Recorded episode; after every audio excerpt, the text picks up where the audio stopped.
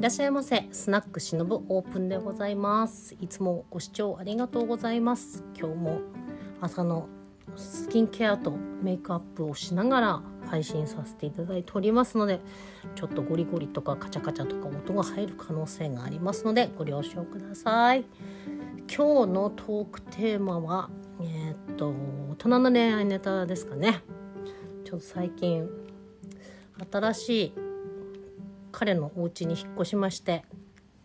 新生活が春とともにスタートしたんですけどまあやっぱり私たちそもそもものすごく合わない性格というか、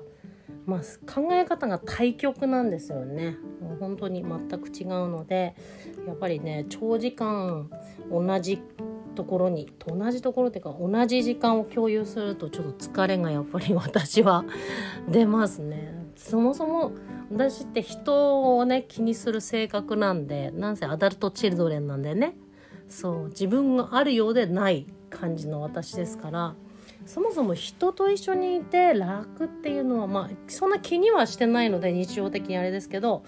うんなんか一人にふとなった時にああやっぱ疲れてたんだなとか気づく時はありますね。そう無意識に人に合わせちゃうので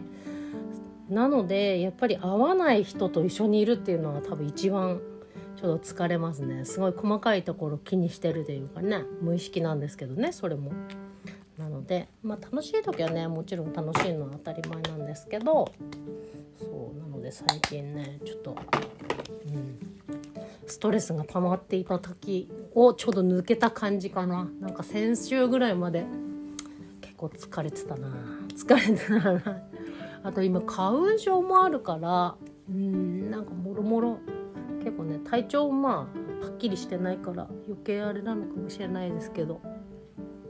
なんかそう彼との関係性の上で割と悶々することがあってうん私は結構言葉にすごくとらわれちゃう性格なのでそうなんかその通りに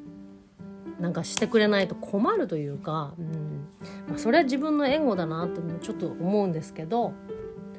そう言葉通りの行動してくれないとちょっと困惑しちゃうというかうん？ってなっちゃうんですよ。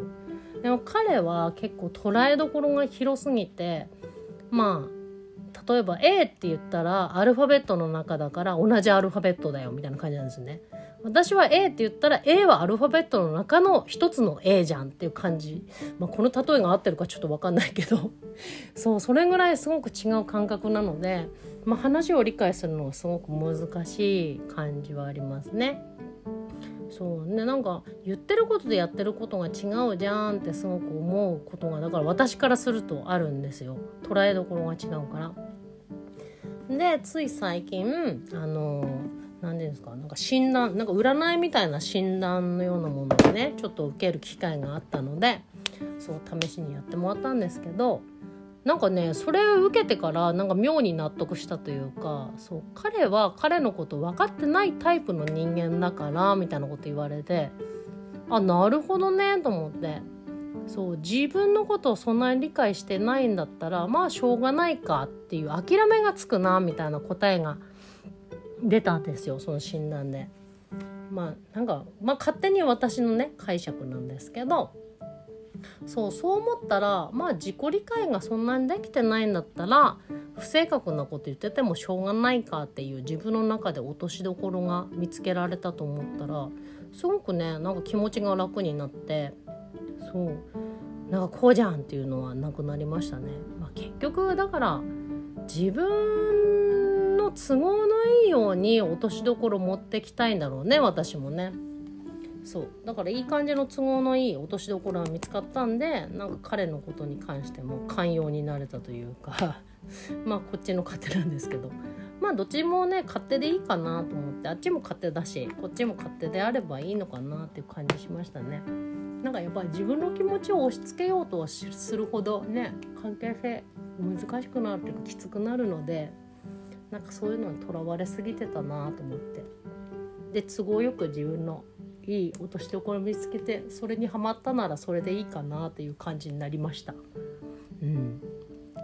そうだからねあながちそういうちょっと占い的なものをバカにならないなというか、ね、指標としてね取り入れる分には別に何も悪いことではないのでそういうのも割とちょこちょこ都合よく取り入れて自分の気持ちをより良くしようとしてますね。うん、あとはまあ友達仲ものすごく仲のいい友達にはそういう相談をしてなんか話すと、まあ、すっきりするなっていうなんかその診断を受けてる中で教えてもらったというかそうしてくれた方がなんかうちの旦那さんと同じタイプだよみたいな感じのあれだったんですね。その判別した何て言うの？占いの性質が？うちの彼とその占ってくれた方の旦那さんとタイプが似てるらしくって。そうだから私もその人の言葉にも救われたんですけどそうだからタイプ違うから諦めてるようじゃないですけどまあ言葉は言葉っていうか話す言葉選ぶよなみたいな。話す内容選ぶなっていうこと言ってました。なんかその共感も共感してほしいような言葉を求めてもきっとダメだっていうふうにも思ってるからそういうのはそういう旦那さんには言わないとか。あそうだよなと思って。なんか好きな人に分かってほしいっていうのはやっぱこっちのエゴだなと思って。まあそうやってよりよくねやっぱ関係性を続けるためにはこっちもより良いやっぱ提案が必要だなっていう何でもかんでもなんか分かってほしいみたいななんか子供みたいなことを言ってるとやっぱ大人の恋愛はちょっと難しいなと思いましてね。そこまで多分情熱注げない。多分もう。そう。なんかうん。ちょっとその話してもらうまではなんか彼には自分の本当の気持ちは伝えちゃいけないのかなみたいないろいろ考えてたんですけどまあ考えようですね。その本当の気持ちを伝えないって言っちゃうとなんかその人に対して諦めてる気持ちっぽいですけどまあ理解してもらえるとこだけしてもらおうっていう感じにすればそうだから全部ね自分主体なんだなって思いますね。本当ね。相手じゃないんだなと思いました。今回も。そう。自分が納得いけばうんいい感じに転がっていくなと思って。勝手なもんだね本当。そう後から冷静に思うとね本当なんと自分とは勝手なものだと思いますよ。まあね必然的にやっぱねそういうもんもんしたものがなければ人間関係ってよりよくいくのでそう今週はだからすごく彼のことも気にならないというか、まあ、楽に捉えられるようになりましたね。そう。ああじゃあしょうがないなみたいな。手に期待するのとかって本当に自分にとって結構疲れる作業だと思うのでそうなるべくやめたいなと思うけどやっぱそこって無意識だから難しいんでしょうねコントロールするのね。だからそういうちょっと外のねあの占いとか占いとかがいいってわけじゃないですけどなんかそういう知り得る友達との会話とかそういうのからね得れる情報を生かして自分のより良い気持ちの落としどころに気持ちを置いとくっていうのが一番健やかに入れるのかな今はなんて思ってますけどね。うん、そうお互い分かんないもん分かんなくて当たり前だっていうそう思思わなきゃいけないというかね、うん、お互い分からなくて当然だと思うようにしてるけどやっぱそこまでね本気で思えないんでしょうね。だから時折そういうあの修正が必要なんだと思います。人って忘れるからね。うん私特に忘れやすいので時々そういうああそうだったなって思うような経験をするのが一番なんか自分にとって健やかに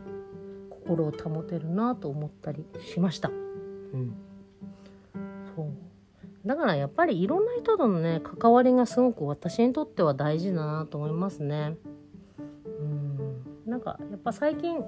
そうねそう仕事とかはまだちゃんとしてなかったりするから彼との関わりが一番多かったけどやっぱその一定の人とだけ関わるっていうのはちょっと偏りが生まれてあんま良くない感じがしましたね。う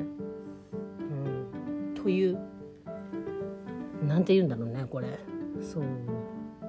より良い距離感？程よい距離感？ってやっぱすごく大事だなと思ったよっていうお話でした。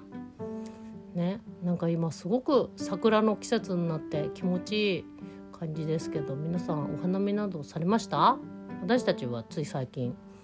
この間の日曜日にしてきましたけどやっぱいいですよね自然の中にねいるって。なんかこう街の中で作られた桜も悪くはないんですけどやっぱ自然の中にある桜っていうのはすごい気持ちがいいので山の中にね桜見に行ったんですけどうん。いいね春って。